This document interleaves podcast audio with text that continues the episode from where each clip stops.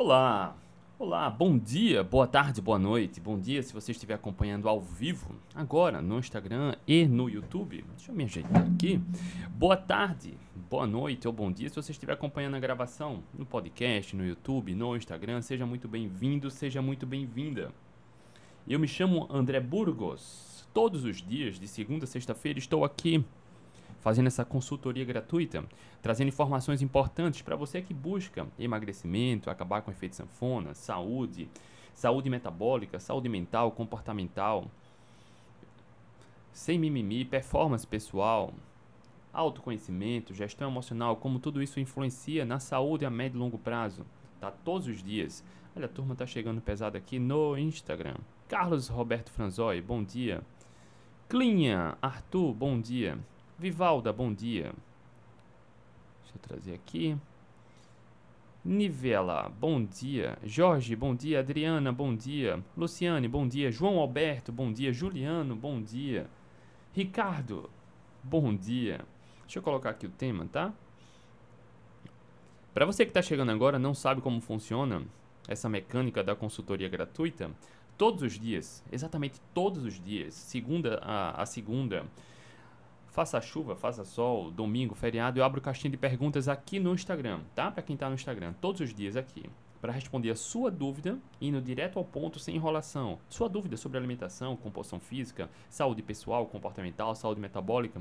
Alguns desses temas eu trago para cá para a gente desenvolver nessa consultoria gratuita, tá?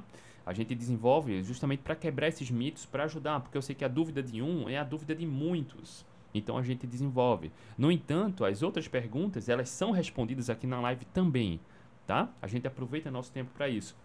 E ontem eu recebi uma pergunta, deixa eu trazer aqui para o Instagram. Olha só. André, posso comer salada, carne e no almoço carne com feijão e salada? Olha só, aí o feijão, né? O feijão entra. Feijão é, é a dúvida é, é dúvida, é, existem informações contraditórias sobre o feijão e eu vou trazer aqui boa informação para você, para você ter o conhecimento, para você que tem preconceito, acabar com o preconceito, para você que tem medo, acabar com medo, para você que acha que o feijão é um super alimento, é nutritivo, para você acabar com esse mito também. É preciso a gente trazer boas informações para você entender quando é ok e quando é melhor evitar.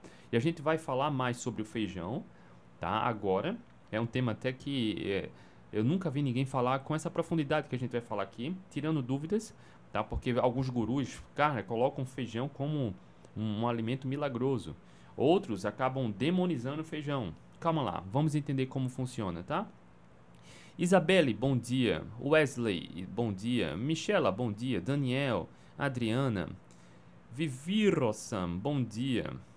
Tá, vão chegando aí. Para você que tem dúvidas, para você que tem alguma pergunta, algum, alguma sugestão, quer agregar alguma coisa, quer participar, coloca aqui para você que está no Instagram, no balãozinho onde tem a interrogação, tá? Para você uh, que estiver no YouTube, coloca aqui também na caixinha de comentários.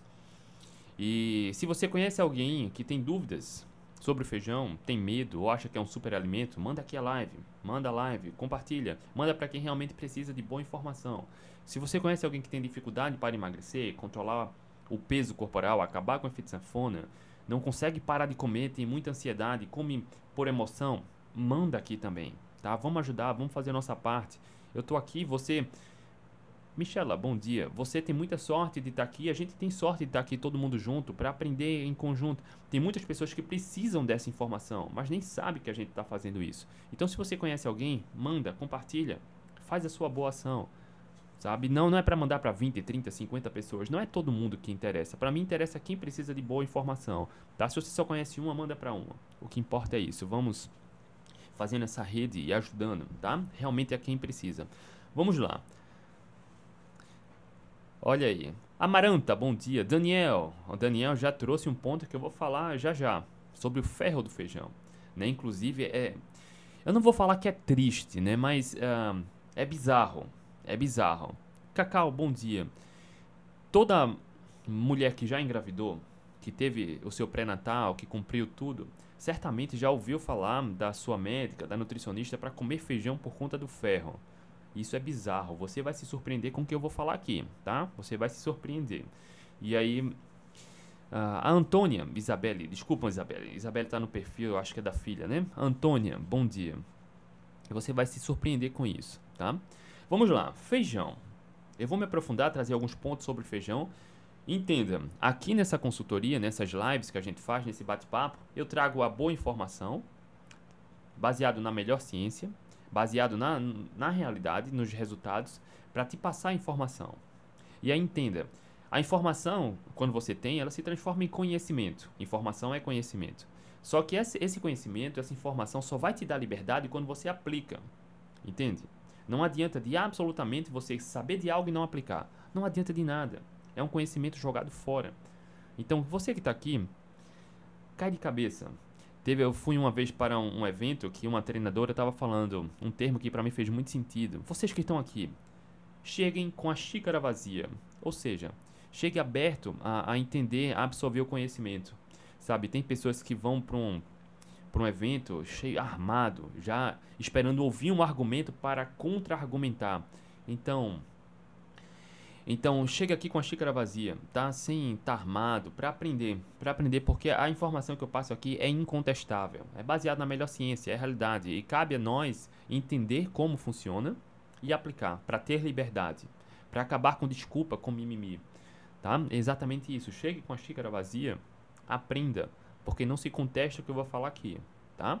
E aí muitas vezes o guru que supervaloriza o feijão, muitas vezes tem um, é, é, meio nublada a informação que passa, é embaçado, tem coisas que não são passadas de forma literal, tá? Não tô, não vou falar nem bem nem mal do feijão, eu vou entender, mostrar para você como é, como funciona e dependendo do contexto tá tudo bem consumir, dependendo do contexto também é evita, não é o que consumir. Vamos lá. Quando a gente fala em alimentos, a gente, quando a gente fala em low carb, tá? Porque a pergunta aqui é sempre baseada sobre low carb. Quando a gente fala em low carb, entenda, low carb é sobre comer comida de verdade. Aquilo que não é processado e ultraprocessado. O feijão não é processado nem ultraprocessado. A espécie humana consome feijão há milhares de anos. Tá? Há muito tempo. É um tempo pequeno, pífio, a ponto de uh, fornecer uma adaptação plena genética para que todo mundo absorva muitos benefícios do feijão. É pouco. Para você que está aqui sabe que nossos genes levam de 40 a 70 mil anos para se adaptar a alguma condição. O homem começou a consumir feijão muito depois do período da agricultura. O período da agricultura, o advento da agricultura tem cerca de 10 mil anos. Tá? Uh, e é, é, pouco tempo, alguns milhares de anos a espécie humana consome feijão, mas é muito pouco para representar uma adaptação genética plena, para absorver como um alimento, assim como carne, por exemplo, que a espécie humana sempre comeu. Sempre, tá? E aí a gente, a gente absorve mais nutrientes através de carne. E eu vou falar já já, vou fazer alguns comparativos. Mas quando a gente fala em vegetal, alguns pontos você precisa ter atenção. O feijão é um vegetal, né? A gente, alguns pontos a gente precisa ter atenção. Em linhas gerais, carga glicêmica e índice glicêmico. André, o que quer dizer carga glicêmica e índice glicêmico? Carga glicêmica é o total de carboidratos que tem no alimento, que é convertido em glicose.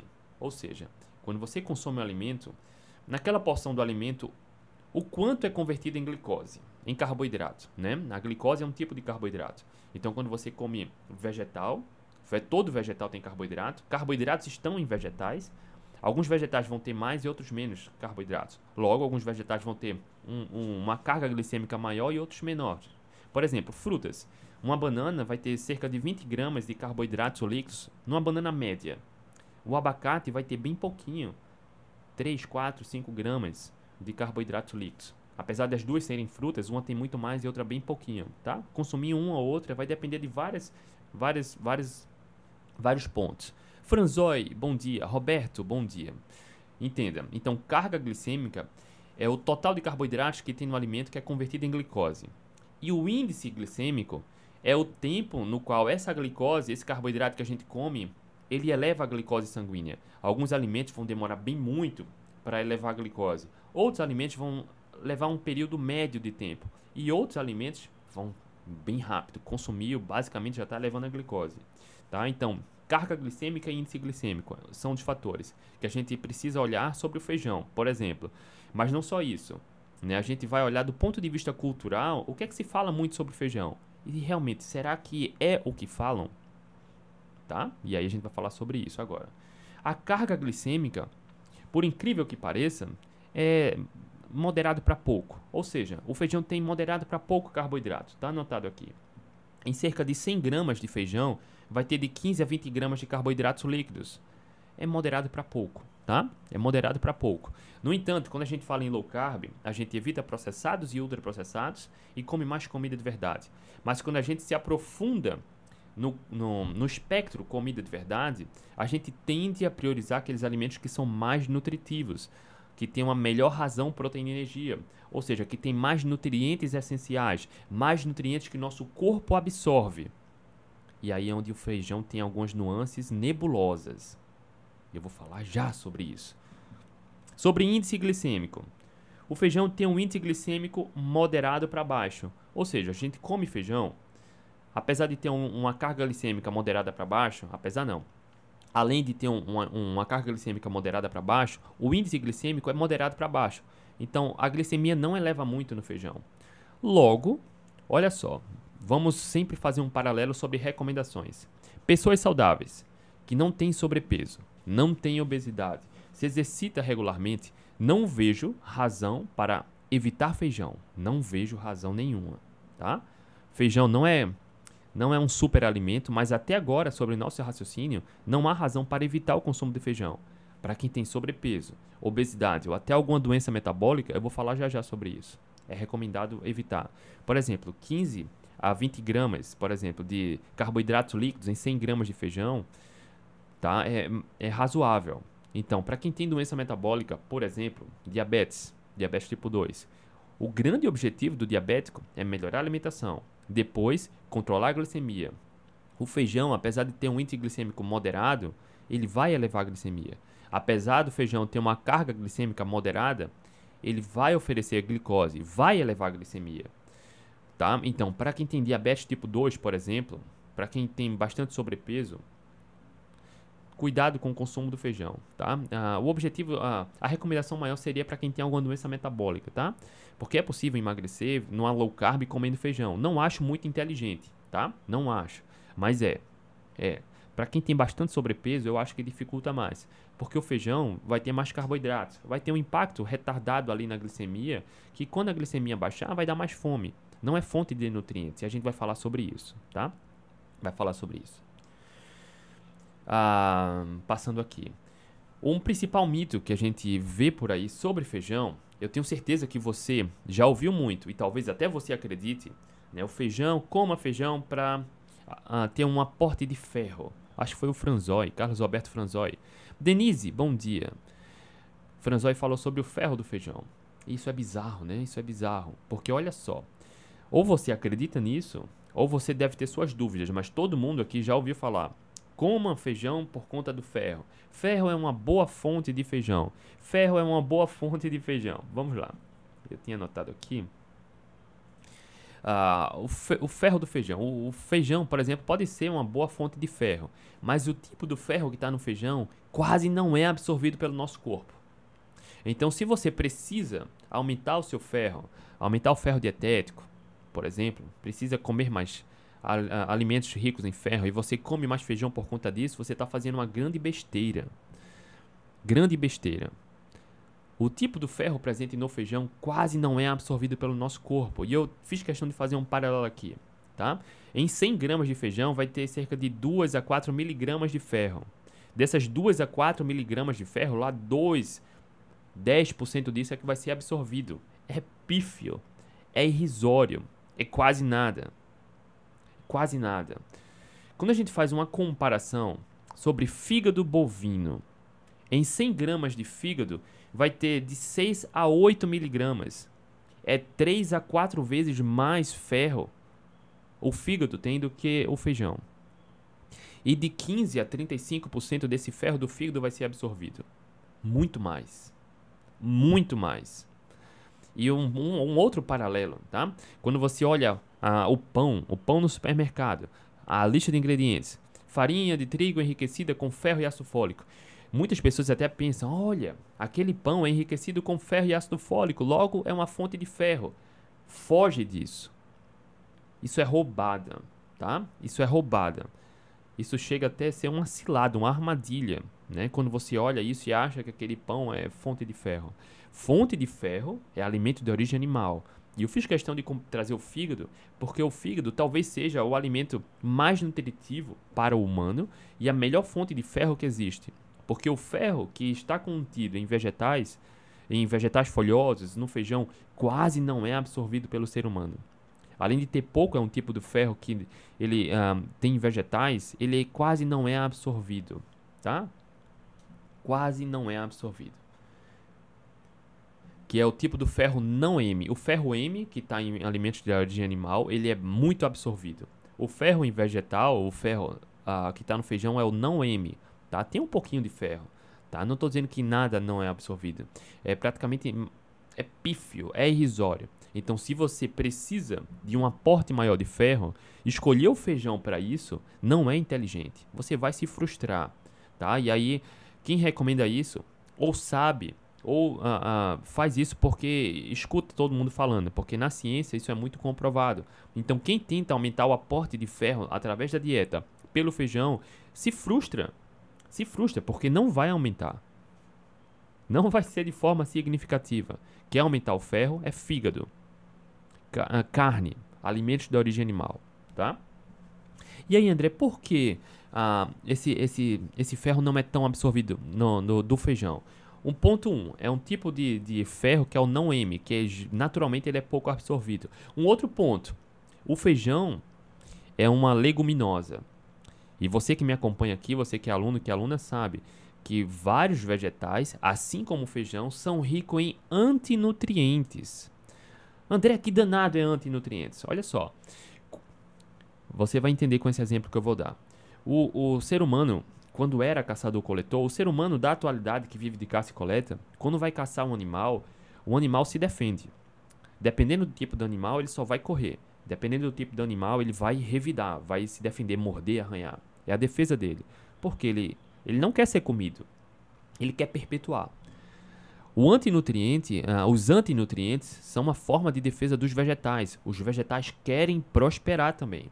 A semente, o grãozinho que cai na terra, ele quer, o vegetal quer prosperar. Ele quer, enfim, seguir adiante. Ele não quer ser comido.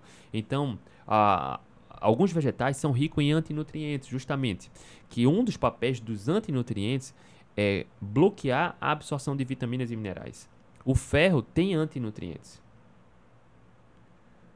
E os fitatos e taninos, que são dois dos tipos dos antinutrientes que pre estão presentes no feijão, além do ferro do feijão ser pouco absorvido, os antinutrientes do feijão bloqueiam a absorção ainda mais.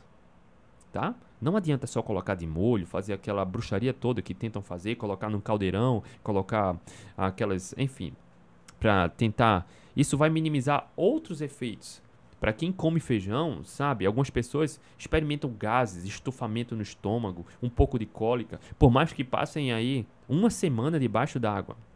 Algumas pessoas vão ser, vão ser mais sensíveis do que outras. Entenda, feijão é comida de verdade? É. Pessoas engordam e adoecem por conta do feijão? Improvável. Improvável, tá? É improvável. Mas colocar o feijão no seu prato, na sua refeição, comer regularmente, porque acredita que é fonte de nutrientes, que o feijão é nutritivo, que o feijão fornece ferro, vitaminas e minerais que vão fazer diferença na sua vida, foge. Foge disso. Foge, tá? Entenda o contexto. Não sou eu que estou falando. Basta estudar um pouco. Papai do céu fez a natureza assim. O ferro do feijão, o nosso corpo quase não absorve. O feijão tem antinutrientes tá? Tem antinutrientes. Bloqueiam ainda, ainda mais o pouco ferro que tem no feijão, que é absorvido, aquele pouco pífio ainda vai ser diminuído por conta dos antinutrientes. Entenda, para você que tem boa saúde, para você que está no peso ideal, não há absolutamente nenhuma razão para temer feijão, para evitar feijão, o consumo de feijão. Mas entenda que não é o feijão, consumir feijão, que vai fazer grandes diferenças na sua vida, se você está no peso ideal, entende? Não é o feijão, feijão não é alimento milagroso. Quer aumentar o aporte de nutrientes nas suas refeições? Aumentar a saciedade, comer vitaminas e minerais? Carne. Proteína animal, carnes e ovos. Se você se exercita regularmente, não tem ah, desconforto por conta do feijão, como falei, de gases, de estufamento, porque o feijão é um tipo de FODMAP. E aí eu posso falar isso em outra live. Esses alimentos são mais fermentáveis, provocam mais gases, cólicas, estufamento. O feijão está inserido nessa família. Algumas pessoas vão ser mais sensíveis do que outras. Se você não é tão sensível, gosta de feijão, ou até um pouquinho sensível, mas gosta de feijão, eventualmente não vai ser absolutamente nenhum problema. Meus filhos gostam de feijão. Eu não vou dizer todo dia, nem toda semana, mas existem períodos aqui que eles comem algumas vezes por semana feijão. Eles gostam. Não é o feijão que engorda e que adoece, muito menos o arroz, tá? Porque é muito pregado por aí que arroz e feijão é vitamina, é é fonte, é muito nutritivo, tem oferece as proteínas. Cara, isso é bizarro, é mentira, porque fonte de proteína é animal. Nenhum alimento de origem vegetal tem os aminoácidos completos. A biodisponibilidade da proteína está em alimentos de origem animal. Não é à toa que nossa espécie, a espécie humana, perpetuou milhões de anos priorizando o consumo de carnes, comendo vegetal bem pouco quando encontrava. Começou a comer feijão e arroz a partir do advento da agricultura, que tem menos de 10 mil anos. Tá? Menos de 10 mil anos. O consumo regular de feijão e arroz. É recente. É um tempo bom, porque mostra uma certa adapta adaptação, mas não é fonte de nutrientes, tá? Então entenda, não é o feijão que vai engordar, que vai adoecer, não é processado e ultraprocessado, é tido como comida de verdade, mas não é fonte de nutrientes que nosso corpo absorva. Por isso, quando a gente fala em low carb cetogênica, o primeiro critério é evitar processados e ultraprocessados. O segundo critério é a gente ir mais a fundo sobre a razão, proteína e energia, a qualidade do alimento, a densidade nutricional, o quanto esse alimento realmente oferece vitaminas e minerais. Tá? O quanto. O feijão ah, é pobre, tem vitaminas e minerais, mas o ferro, que é muito vendido pelo feijão, quase nosso corpo não absorve. Quase, tá? Então, entendendo o contexto, você aqui já começou a entender, tá? Se você precisa emagrecer, não acho que o feijão vai ajudar. Vai ajudar só se você tiver essa vontade compulsiva de comer feijão. Ah, André, eu amo feijão, tá? Entenda, tá tudo bem. Pode comer um pouco de feijão para emagrecer, mas entenda que ele não vai dar saciedade, não vai ser, vai oferecer aporte de, de nutrientes, vitaminas e minerais, tá? E dependendo do, contexto, ele pode atrapalhar, porque normalmente quem come feijão vai colocar uma farinha, vai colocar não só umas 100 gramas de feijão, vai colocar umas 200, 300 gramas de feijão, e aí as coisas começam a sair do controle, porque não é vitaminas e minerais. E aí a carga glicêmica aumenta, mais glic... a maior carga glicêmica, mais fome, menos saciedade. Você estufa, né? Fica cheio, mas não saciado uma hora e meia, duas horas, três horas depois, vai bater aquela fome novamente. Para você que está no peso ideal, você, seus filhos estão crescendo, para você que tem um leve sobrepeso, você que se exercita regularmente, ah, chegar ao peso ideal não é sua maior preocupação agora, apesar de que talvez você queira chegar ao peso ideal, talvez tenha algumas gordurinhas, cara, não é o feijão que vai bloquear isso, tá? Não é o feijão que vai bloquear isso. Crianças não tem por que evitar feijão, tá? Deve evitar processado e ultraprocessado. É preciso a gente separar as coisas aqui. Tá? O, o, feijão é da família da leguminosa. Naturalmente, quem faz low carb evita a leguminosa. Evita. Só ó, evitar, não é cortar, é diferente. Evitar, tá? Evitar. Porque não é fonte de nutrientes. A gente precisa separar isso. Eu estou falando, passando conhecimento para que você entenda, veja como isso pode se encaixar na sua rotina, nos seus objetivos, não atrapalhar seus objetivos e seguir o jogo. Ir para uma feijoada. André, eu adoro feijoada. Cara, eu, quando vou para uma feijoada, em 99,99, 99% dos casos, da feijoada eu cato as carnes. E é claro que vem um grão de feijão ou outro, eu não vou ser ranzinza para excluir aquele feijão. Cara, vai. Mas eu não dificilmente eu coloco algum feijão no prato. Primeiro, eu não gosto muito de feijão. Mas o feijão da feijoada é gostoso, é aquele feijão preto, né? Mas quando eu ainda pego um pouco de feijão, por exemplo, eu coloco mais vegetais, muito mais proteína. A proteína sacia. Vitaminas e minerais estão em proteína. É preciso fazer escolhas uh, uh, uh, mais inteligentes, sem demonizar. Quem segue uma dieta carnívora, por exemplo, muitas vezes, não são todos, mas acabam demonizando vegetais, principalmente feijão. Cara, não. Bom senso, tá? Bom senso. Dá para incluir um, um, pouco de feijão na low carb? Dá. Mas não porque vai ser dar um aporte de vitaminas e minerais. Não é por isso porque não é fonte de nutrientes, tá? É fonte de energia, de calorias e claro, vai variar ali a textura, o sabor do, das refeições. Para algumas pessoas pode fazer diferença, tá tudo bem. Mas quando você entende como é o feijão, que praticamente o ferro não é absorvido, quase nada é absorvido. Você vai absorver mais carboidratos e calorias do que vitaminas e minerais. tem ah, antinutrientes. Então, dependendo da sua refeição que contém o feijão ali, o feijão, ah, os antinutrientes do feijão vão bloquear a absorção de algumas vitaminas e minerais. Do, do, de todo o contexto, não é só do feijão. Entende? Os antinutrientes você come. Então, dependendo do contexto, talvez seja mais inteligente não consumir feijão. Tá? Deixa eu ver se tem mais algum ponto aqui. Antinutrientes. É isso, tá? É isso. Então, ah, vou responder algumas perguntas aqui agora. Eu fiz questão de falar sobre isso e aqui vindo direto aqui para esse ponto, tá? Da pergunta. André, posso comer salada, carne e no almoço carne com feijão e salada? Em linhas gerais, claro que pode, tá? Ah, para quem tem doença metabólica, por exemplo, diabetes, diabetes tipo 2, pré-diabetes. Cara, o pré-diabetes, por exemplo, diabetes tipo 2 são doenças de intolerância à glicose. Ou seja, seu corpo não está tolerando bem a glicose. O feijão vai aumentar a glicose. Logo, não é inteligente isso consumir feijão. Talvez numa pequena quantidade, mas colocar uma pequena quantidade percebe que você começa a se torturar. Nosso objetivo sempre é te dar total liberdade. Talvez seja muito mais inteligente você trocar durante um certo período de tempo o feijão por um outro vegetal que seja mais nutritivo, que você goste. Chuchu, cenoura, pimentão, uma salada verde, não sei, vinagrete, entendo até colocar mais proteína, que é o que eu faço, tá? Então talvez seja isso uh, seja mais inteligente você fazer trocas durante um certo período de tempo do que ficar mendigando um pouquinho de feijão, um pouquinho de arroz. Cara, tá tudo bem, dependendo do contexto vai fazer sentido, mas em linhas gerais, se você quer ter liberdade, faça escolhas.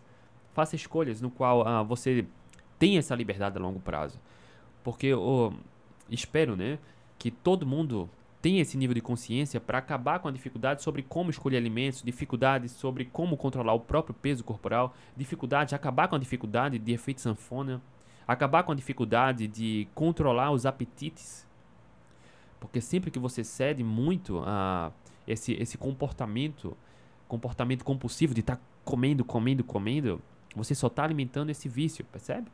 Então talvez seja inteligente muitas vezes você sair um pouco da zona de conforto, tá? E aí eu trago um exemplo para você. Eu adoro, eu acho que todo mundo adora pão e refrigerante e macarrão. A gente está em 2023. Faz cerca de 10 anos e 6 meses que eu não como pão, não como macarrão, nem tomo refrigerante. Eu não deixei de gostar. A última vez que eu consumi foi em janeiro de 2013. Justamente, se você me acompanha aqui, sabe, naquele momento que eu falei para minha esposa, lá em janeiro de 2013, que eu tava obeso, eu falei para minha esposa, Cintia, é hoje. E ela perguntou, André, é hoje o quê? É hoje que eu vou mudar. A partir de hoje eu vou melhorar minha alimentação, porque eu tava obeso, eu tava com vergonha, eu tava frustrado. E ali, naquele momento, eu comecei a comer mais limpo, evitando processados e ultraprocessados. No começo foi desafiador. Hoje, eu não sinto a menor falta de refrigerante há mais de 10 anos sem dar um gole no refrigerante. Há mais de 10 anos sem dar uma mordida num pão, um pão de trigo com glúten. E há mais de 10 anos sem comer macarrão. E eu adoro. E na minha infância, por exemplo, o prato que eu mais gostava, que meu pai fazia para mim, era macarrão com galinha cabidela, não sei se você gosta, que é a galinha que é feita naquele molho do sangue do próprio galinha, do frango, e farinha, cara, e, e purê de batata. Cara, Eventualmente, se eu consumir isso, é claro que não vai trazer problema. Eu não quero emagrecer, tenho boa saúde, não adoeço desde 2015. Né? Mas, eventualmente, com exceção, não vai trazer problema nenhum. Mas perceba, perceba que abrir mão de algo que você gosta por uma escolha melhor vai te ter um prêmio maior. A recompensa é muito maior. Eu não deixei de gostar de refrigerante, de pão e macarrão. Só não sinto a menor falta. Porque quanto mais você consome desse processado, daquilo que alimenta o vício e a compulsão, mais disso você vai desejar. Quanto mais você deseja, mais você alimenta esses comportamentos compulsivos. Não estou dizendo que o feijão ele ah, piora comportamento compulsivo, não é isso, tá? O que piora comportamento compulsivo e ansiedade é o processado e ultraprocessado.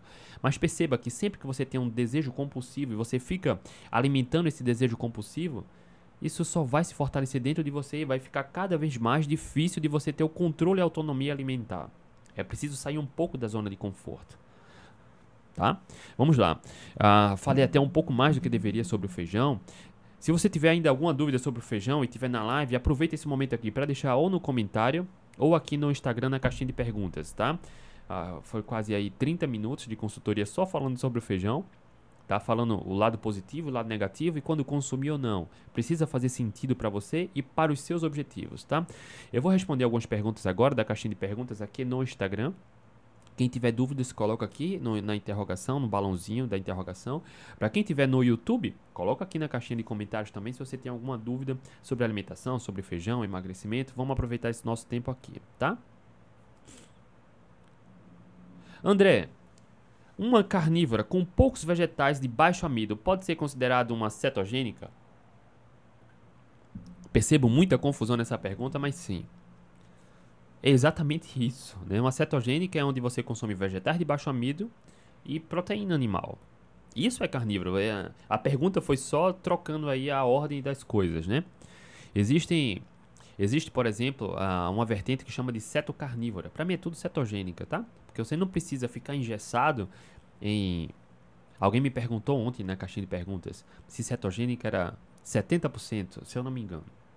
70% gordura 20% proteína e 10% carboidrato. Pode ser, mas você pode reduzir, por exemplo, de 70% da gordura para 60% e bota mais 30% de proteína, é cetogênica. Você pode reduzir 10% de carboidratos para 5% de carboidratos. E aí fica 35% de proteína se você migrar essas calorias para proteína. Percebe? Então dá para variar tudo isso. E aí seria uma cetocarnívora. Para quem quiser fazer uma carnívora com com um pouco de vegetais, que é o que eu faço a maior parte do tempo. Tá? E eventualmente eu, eu saio, eu como, faço uma dieta mais paleolítica, comendo raízes, por exemplo, e tá tudo bem. Tá? Não é raiz que adoece, muito menos o feijão, que é uma leguminosa. Só que você precisa entender o contexto, tá? Entender como realmente funciona, como o que é que o feijão oferece de nutrição e aplicar ou não. Depende dos seus objetivos. Você precisa entender essas nuances e acabar com esse mimimi, com essas desculpas, entende? Porque se você for olhar um guru de emagrecimento, vai dizer que feijão com arroz é a melhor, a melhor combinação do planeta Terra. Mas quando você vai a fundo olhar, o quanto o nosso corpo, a corpo absorve, o quanto realmente tem vitaminas e minerais, carga glicêmica, índice glicêmico, você vê que é besteira o que estão falando. É muita besteira, tá? A melhor fonte de proteína que tem, a melhor combinação que existe é carne, carne e ovo. Só que existe uma filosofia muito grande por trás, né? Ideologia, mercado. A indústria cria um problema para vender uma solução, movimento, ideologia sobre não comer alimentos de origem animal. Isso é ideologia, é filosofia. Eu não entro nesse mérito, eu respeito muito. Mas muitas pessoas acabam sendo desonestas passando a informação, tá? E acabam sendo mentirosos, mentirosas. A espécie humana sempre comeu carne sem nenhum problema de saúde. Pelo contrário, absorvendo praticamente tudo de vitaminas e minerais vitais que a gente precisa através de carnes. Tá? E aí sobre vegetais não é para demonizar vegetais. A espécie humana é onívora, a espécie humana não é carnívora. Só que a espécie humana sempre foi predominantemente carnívora. Tá? Vamos lá. Quem tiver perguntas, coloca aqui na interrogação, na caixinha de perguntas. André, quais os melhores temperos para usar em carnes na low carb cetogênica? Existe uma vertente bem ranzinza da low carb que só usa sal. Só sal. Outras, outras vão utilizar condimentos como pimenta, cúrcuma, açafrão, orégano, por exemplo. Eu não vejo absolutamente nenhum problema, tá? Nenhum problema. Ah, o que importa, condimento não vai ter impacto ali na, no metabolismo, na absorção de vitaminas e minerais. Pelo contrário, vai te ajudar a variar as refeições, né? Sabores, texturas, dependendo, né? Então, desde que o tempero não seja aquele tempero pronto de supermercado que você encontra, porque quando você olha tempero pronto no supermercado e vai olhar a lista de ingredientes, vai ter, muitos vai ter bruxaria. Muitos terão bruxaria. Você vai ver amido, você vai ver flocos de milho, vai ter alguma coisa de flocos de arroz, tá? Então, quando você parte para o natural, fica mais simples. Então vai no mercado, compra os temperos, os condimentos que você mais gosta, cúrcuma, açafrão, pimenta branca, pimenta do reino, ah, sal, sal, sal simples, tá? Não precisa ser sal do Himalaia, isso é muito mais caro que não oferece diferença nenhuma, tá? É, faz o seu mix de temperos, ponto. Condimento é para dar um sabor diferenciado, inclusive alguns vegetais, ah, como alecrim, por exemplo para dar um sabor na, no preparo da carne. cara, você não vai comer o alecrim, dificilmente vai comer. Então ele vai dar um sabor bom. Não, não precisa, não é pecado um, alguém que segue uma dieta carnívora colocar um alecrim, colocar até umas cebolas, alguma coisa assim, um alho e consumir durante a isso não, não é pecado e nem, nem vai deixar de ser carnívoro por conta disso, tá? Apenas pra. Porque tem pessoas que são tão ranzinzas, cara, que acaba tendo medo de comer vegetal, até de passar perto de, de folhas. Algumas pessoas são sensíveis, tão sensíveis que precisam, mas é uma, é uma minoria das pessoas, tá? E sobre temperos, prefira os condimentos naturais. Aquele que você vai no supermercado e vê os potes separados da cúrcuma, do açafrão, da pimenta, da páprica e por aí vai. E pega aquele e faça seu mix em casa. Evite os temperos prontos. André, na low carb, o que comer no pré e durante uma maratona? Olha só, boa pergunta. Lá no Atletas Low Carb uh, tem aulas sobre isso, né? Inclusive a gente vai fazer a live essa semana com dois alunos que tiveram resultados belíssimos no final de semana. O Carlos Jarutais, que estava aí, não sei se ainda está. Carlos Jarutais correu a maratona de Porto Alegre nesse domingo em 2 horas e 48, 2 horas e 49, alguma coisa assim. Sem tomar nenhum gelzinho de carboidrato. E se eu não me engano, o Carlos foi em jejum. Foi em jejum. Ele só tomou água, sais e isotônico da prova. A Ana Vilela, ela correu uma prova de duatlon, um brasileiro de duatlon, se não me engano, em João Pessoa, nesse final de semana. E ela foi a terceira colocada no Age Group, ou seja, na sua faixa foi a terceira colocada no brasileiro. E a Ana Vilela segue uma dieta carnívora. Ela só come carne, carne e ovo. Só. Foi terceiro lugar, sem carboidrato, zero carboidrato. E durante a prova, eu não ainda conversei, não conversei com Ana, mas eu acho que ela tomou talvez sal ou sais e água, obviamente água. Tá? E aí quando a gente fala em atividade física, o que mais importa é eficiência metabólica. Quando você tem eficiência metabólica, você desconstrói essa crença. Cara, é quase uma religião, né? Tem que comer e se exercita. E durante a atividade física tem que suplementar carboidrato. Inclusive hoje, lá no Atlético Low Carb, eu fiz um, uma postagem sobre um artigo sobre nadadores de elite de maratona aquática. Nadadores de elite de maratona aquática em natação de 10 km em mar aberto, suplementar carboidrato não ofereceu benefício na performance nem na percepção do esforço. Antes de ontem eu fiz uma, uma outra postagem mostrando que suplementar carboidrato ou carboidrato mais proteína em, em provas de endurance de até 2 horas não oferece benefícios. É claro que é um estudo. Outros estudos vão mostrar que talvez ofereça algum benefício. Mas a gente vem trazendo essa provocação para mostrar, cara, ter eficiência metabólica é o que importa ter eficiência metabólica. Quando você desenvolve eficiência metabólica, otimiza sua capacidade natural de usar a própria gordura corporal para energia, não estou falando nem de atleta de alto rendimento, para você que quer emagrecer simplesmente, pratica caminhada e quer emagrecer, eficiência metabólica para você é fundamental, porque você vai aumentar a saciedade, vai aumentar a queima da gordura corporal, vai se sentir mais disposto, mais disposta, vai ter mais energia ao longo do dia. Atletas ah, obtêm benefícios ainda maiores, porque correr uma maratona são 42 quilômetros. 42 km. Imagina, correr 42 km só usando a gordura corporal para energia. E deixa eu te contar um segredo. Tem um estudo que mostra que um indivíduo com eficiência metabólica, utilizando bem a gordura corporal para energia, tem energia para correr mais de 30 maratonas usando só a gordura corporal. 30 maratonas. Exatamente esse passo a passo que a gente ensina dentro do programa Atlas Low Carb, tem módulos sobre eficiência metabólica ou não, ah, ah, ciclos de periodização, composição física. Tá? E aí você vem entendendo por que os grandes resultados dos nossos alunos lá do Atletas Low Carb. Tá? E aí consumir algo não vai depender. Consumir algo antes de uma maratona ou durante a maratona vai depender dos seus objetivos, da sua eficiência metabólica, vai depender de vários, vários fatores, tá? Naturalmente, boa parte das pessoas antes de uma maratona, eu falo umas duas horas antes da, lar da largada da maratona, pode comer, por exemplo, algo mais proteico. Ou pode comer uma banana ou um pouco de, de, de raiz, por exemplo. Durante a maratona, não quer dizer que com eficiência metabólica seja pecado tomar um gel. Nada disso, tá? É, é possível um atleta adaptado à cetogênica consumir um ou dois géis numa maratona. Vai depender da, da, eficiência metabólica, dos objetivos e da intensidade com que o indivíduo corre, se exercita. Porque com eficiência metabólica você aumenta a sua taxa de oxidação de gordura corporal mesmo em maiores intensidades. Consumir um gel não vai depender de outros fatores. E aí não há uma regra fechada para todo mundo. A gente ensina como ter eficiência metabólica e diminuir as dependências do carboidrato. Inclusive lá no Atletas Low Carb tem uma comunidade fechada com centenas de atletas. Para quem entra no Atlético Low Carb, faz parte da comunidade e aí se espanta com os resultados. E teve uma aluna também que esse final de semana conquistou um quarto lugar, se eu não me engano, numa prova, uma corrida de 23 km em montanha, seguindo uma cetogênica. Quarto lugar. 23 km em montanha. E aí se torna incontestável, né, que funciona, porque a gente mostra as pessoas tendo resultado. Não sou só eu, né? A gente traz os alunos que também aplicam e têm resultados. Vamos passando aqui.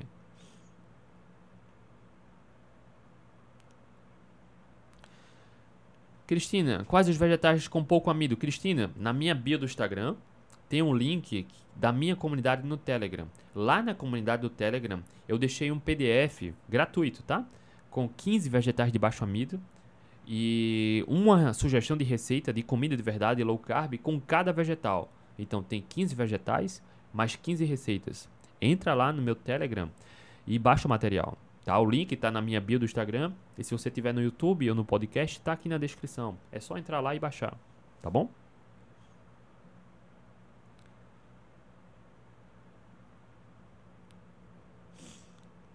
Edna, não tenho vesícula. Como faço para ter resultados na low carb? Se as gorduras boas que me dão saciedade. Talvez, Edna, você não tenha entendido como funciona muito bem a questão da saciedade, tá? A melhor forma de aumentar a saciedade é aumentar o aporte de proteínas, não é de gordura. Carnes mais gordas vão aumentar a saciedade ainda mais. Mas quando a gente separa os macronutrientes, carboidratos, proteínas e gorduras, nada sacia mais do que proteína, absolutamente nada. E para quem não tem vesícula, é importante falar isso, porque o consumo da gordura é bastante individual. Naturalmente é menor do que a recomendação padrão, mas a saciedade vem com o consumo adequado de proteínas, tá, Edna? Passar aqui.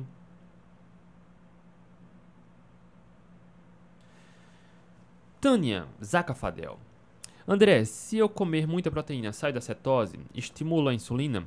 Talvez sim, Tânia. Talvez sim. Talvez saia da cetose e aí vem aquele outro ponto. Será que tem problema? Se você tiver em cetose por alguma questão terapêutica, você está obtendo benefícios, por exemplo, você tinha crise, eu sei que não é, estou trazendo só uh, pontos para reflexão, tá?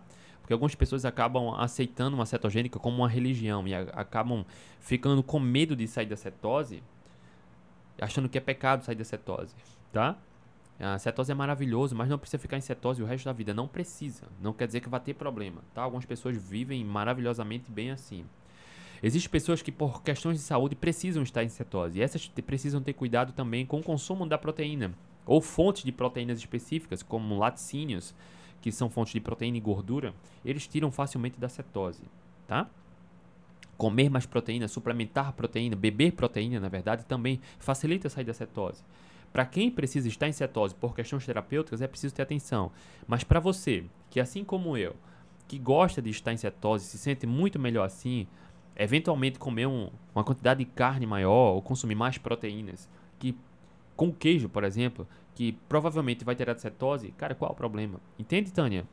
Se você quer fazer um experimento, alguma coisa assim, de passar dois meses, três meses em cetose, aí sim precisa ter atenção. Mas se não for por questão de saúde, questão terapêutica, não precisa se preocupar, tá, Tânia?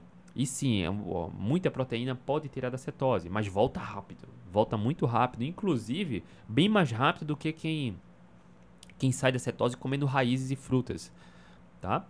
Muito mais rápido. Para quem já faz uma cetogênica, por exemplo, está adaptado a uma cetogênica, passa a maior parte do tempo fazendo a cetogênica, por exemplo, aproveitando o gancho do feijão de hoje, faz uma refeição com bastante feijão, é provável que saia da cetose.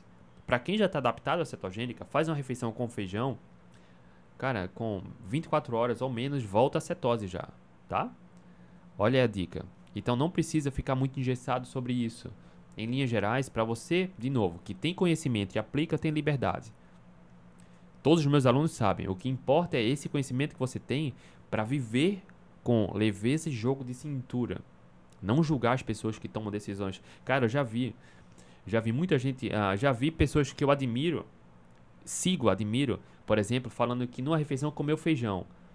E aquela galera comenta embaixo: feijão não pode, feijão não é low carb, cara puro desconhecimento e ignorância, entende? Por isso que eu resolvi também fazer essa live sobre feijão, porque no contexto adequado não vai trazer problema. Não vai, absolutamente não vai. Não precisa demonizar feijão. Mas, dependendo do contexto, o feijão vai atrapalhar muito. Por isso, a gente se aprofundou hoje sobre o feijão para que você tenha o conhecimento e faça as melhores decisões para conquistar a liberdade. Vamos lá. Tem como dar um exemplo de uma refeição que contenha 70% de gordura, 20% de proteína e 10% de carboidrato? Quem não entende como é? É simples. É simples. Você vai lá no Fat Secret, coloca a sua refeição. Simples. fatsecret.com.br, você coloca toda a sua refeição, o quanto tem de vegetal, de gordura, da carne. O Fat Secret já vai dar um gráfico dizendo o quanto tem de percentual de carboidratos, proteínas e gorduras. Tá? Então, quando a gente fala em percentual de gordura, de proteína e carboidrato, não é percentual de quantidade, é percentual de calorias, tá? Então, por exemplo, numa refeição, só para facilitar aqui o cálculo para você compreender, numa refeição de mil calorias, tá? Vamos supor que você vai fazer uma refeição só de mil calorias, só para facilitar o cálculo. 70, 700 gramas dessa refeição vão vir de gordura. A gordura pode estar no azeite, pode estar no abacate, tudo, tudo isso somado. Pode estar na gordura da carne, pode ter algumas castanhas que contêm gordura, entende? A proteína vai estar em tudo ali. Tanto no animal, que é a melhor fonte de proteína, como alguns vegetais que têm proteína. E aí você contabiliza. Então, nesse caso, dos, das mil calorias, ah, 200 calorias serão de proteína. Entende? E 10% de carboidratos. Então, quando você fala em 70% de gordura, 20% de proteína e 10% de carboidratos, é percentual do total de calorias, não de quantidade, tá? De peso. E aí fica mais fácil. Entra lá, Fat Secret, deixa eu escrever aqui no Instagram, para quem não conhece, www.fatsecret.com.br. É um site gratuito, tem um banco de dados enorme, tem vários recursos muito bacanas, bacanas sobre alimentos. Você pode ir lá colocar suas refeições, até recomendo que faça isso. Deixa eu colocar aqui também no YouTube, tá? Tá aqui www.fatsecret.com.br. E aí você acaba com essa dificuldade. Ponto. Simples, né? Vamos lá. Vamos seguindo aqui e aproveitar nosso tempo.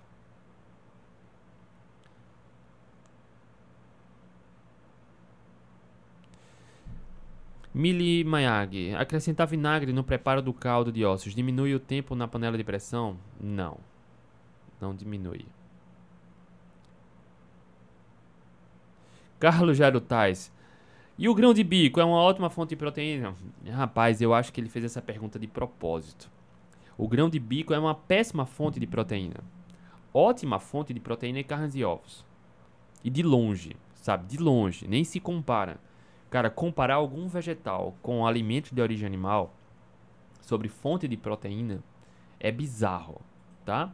Nenhum vegetal, nenhum vegetal é uma boa fonte de proteína. Nenhum vegetal. Além de ser pouco biodisponível, tem poucos vegetais. Carboidratos estão em vegetais. A grande maioria dos vegetais vai ter muito mais carboidrato do que proteína. Alguns vai ter até um, por exemplo, o abacate, vai ter mais gordura, mas quase todos os vegetais vão ter mais açúcar, vão levar mais a glicose, tá? Então é bizarro quando alguém diz que algum vegetal é fonte de proteína. E a proteína vegetal também é pouco absorvida, tá? É pouco biodisponível e o corpo absorve pouco, absorve muito mais o carboidrato, o açúcar do vegetal, tá? Então, não, grão de bico não é não deveria nem ser cogitada como fonte de proteína.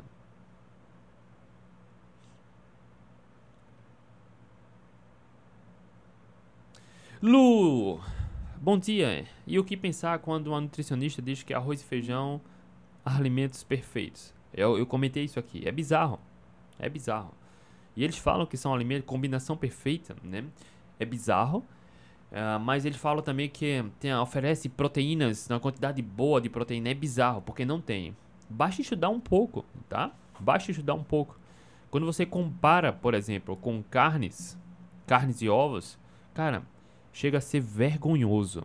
Porque não se compara. Inclusive, eu trouxe aqui a, a comparação né, do ferro do feijão com o ferro do fígado.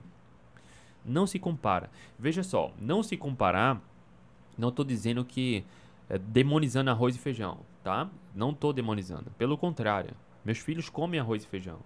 Mas dizer que são alimentos perfeitos é bizarro. O que meus filhos não recomendo que abra mão é o consumo de carnes e ovos, porque nada mais nutritivo e saudável do que carnes e ovos. tá? Para quem quer emagrecer, comer arroz e feijão não é inteligente, porque vai dar mais fome, né? O feijão tem antinutrientes. Arroz e feijão não são fonte. O arroz é basicamente amido, ou seja, carboidrato. O arroz eleva, é basicamente a glicose que eleva. Quase não tem vitamina e mineral. De novo, o arroz é basicamente calorias vazias de carboidratos, de amido, de carboidrato, de açúcar, de enfim, não é fonte de nutrientes. Entende? É fonte de energia, de caloria. O feijão até tem nutrientes, mas é pouco absorvido. Quase nada absorvido, tá? É quase nada absorvido. Dizer que os dois juntos são uma combinação perfeita é bizarro. É bizarro. Não tô demonizando. Meus filhos comem arroz e feijão, entenda. Mas não entenda arroz e feijão como uma solução milagrosa. Para quem quer emagrecer é péssimo, porque vai dar mais fome.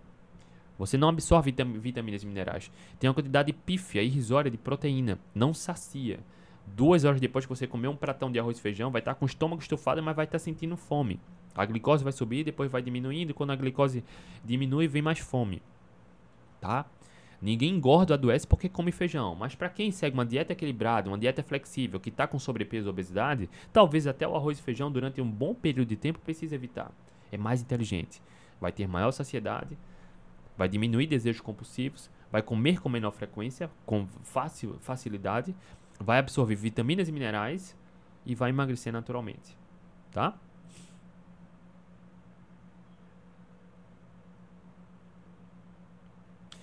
Amaranta, abóbora, moranga, é vegetal de baixo amido? É sim. Dá para substituir, acho que foi o feijão, foi isso? Substituir o feijão? Dá sim. Eu acho muito mais inteligente, por exemplo.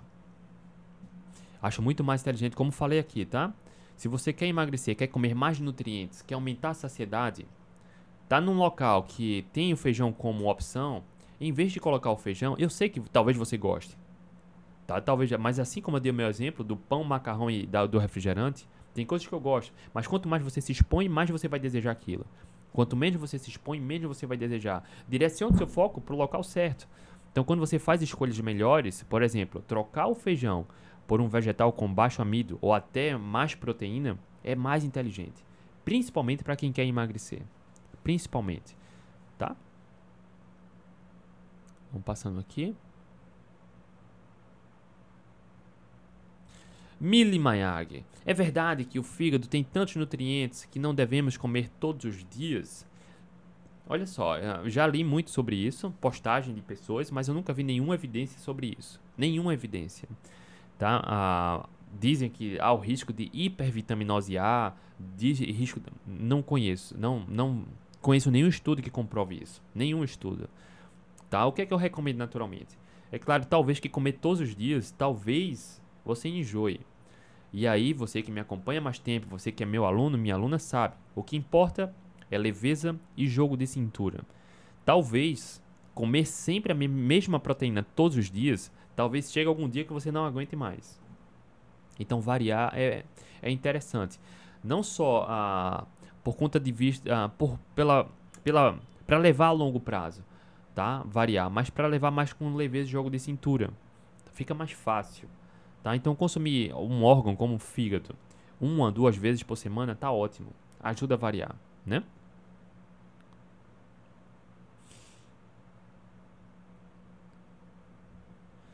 Carlos Jarutais, a melhor fonte de ferro é o fígado, estou correto? Absolutamente. Parabéns, Carlos. E eu fiz essa comparação aqui nessa, nessa consultoria gratuita sobre o feijão, tá? Além do fígado ter 3 a 4 vezes mais ferro do que o feijão, o, o ferro do fígado é muito mais absorvido, absorvível.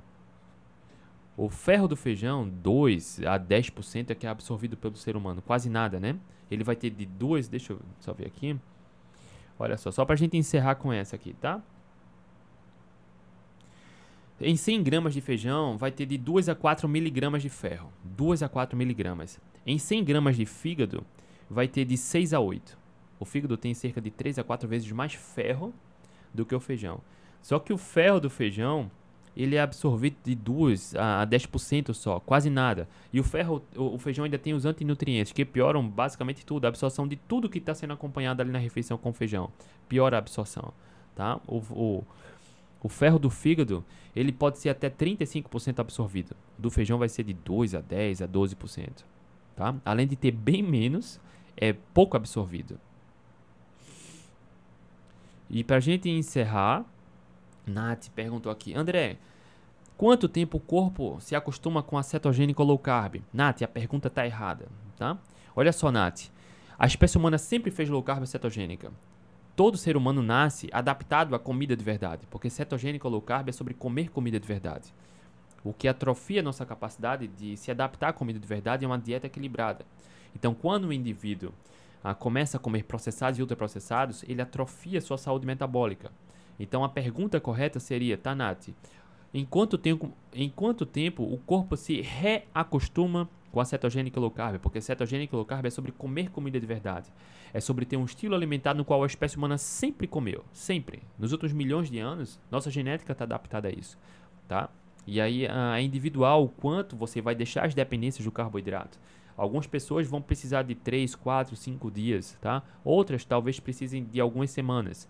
Mas é preciso entender sobre gripe low carb, sobre a sua relação emocional com a alimentação, porque muitas vezes você até gosta, até come comida de verdade, mas pensa muito no chocolate, no sorvete, sente enxaqueca, sente desejos compulsivos, ansiedade, e aí é muito mais o emocional com a substância processada do que o seu corpo está acostumado a isso, tá? Porque o Low carb cetogênico é sobre comer carnes, ovos, raízes, frutas, vegetais, folhas, talos, sobre comida de verdade. Low carb cetogênico é sobre não comer processado e ultraprocessado. É sobre não comer aquilo que engorda, que vicia, que adoece, que piora a ansiedade, piora a compulsão, causa doenças metabólicas, como diabetes, pré-diabetes, hipertensão, estetose hepática, sobre a forte relação, não consumir alimentos que tenham uma forte relação com doenças tumorais, por exemplo. É sobre isso. Entenda nada mais natural para qualquer ser humano do que comer comida de verdade. Então é, é estranho quando a gente vê esse tipo de pergunta, Nath. E é normal, tá?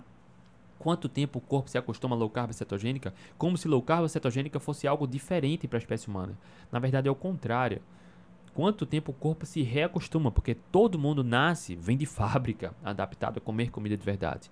Uma dieta equilibrada, quem come de tudo um pouco, acaba desenvolvendo essa dependência comportamental, dependência emocional, dependência fisiológica da substância processada e ultraprocessada. Então, a cetogênica vai precisar de mais tempo naturalmente para a maioria das pessoas. Uma low carb é muito mais fácil. Né? Uma low carb, basicamente, se você começar com low carb hoje, amanhã você já está adaptado, adaptada. A questão é aqui, ó. Como você lida com isso, seus hábitos de pensamento, sua gestão emocional, porque comer por emoção, o problema não é a alimentação, é sua gestão emocional. Tá? É isso, acabaram as perguntas. Rapaziada, espero que essa consultoria gratuita sobre o feijão tenha ficado claro. Respondi várias dúvidas aqui que foram muito além do que só o feijão. Trouxe várias informações muito além sobre o que, sobre o, que o feijão. Tá? Ah, consumir feijão ou não vai depender dos seus objetivos. Entenda que o feijão não é um superalimento, nem é o feijão que é o vilão da dieta. Não é nada disso. Ah, Consumi-lo ou não vai depender dos seus objetivos e precisa estar alinhado com seus objetivos. Tá? Um beijo no coração. Uma excelente terça-feira. Amanhã, na quarta, a gente tá de volta. Tchau, tchau.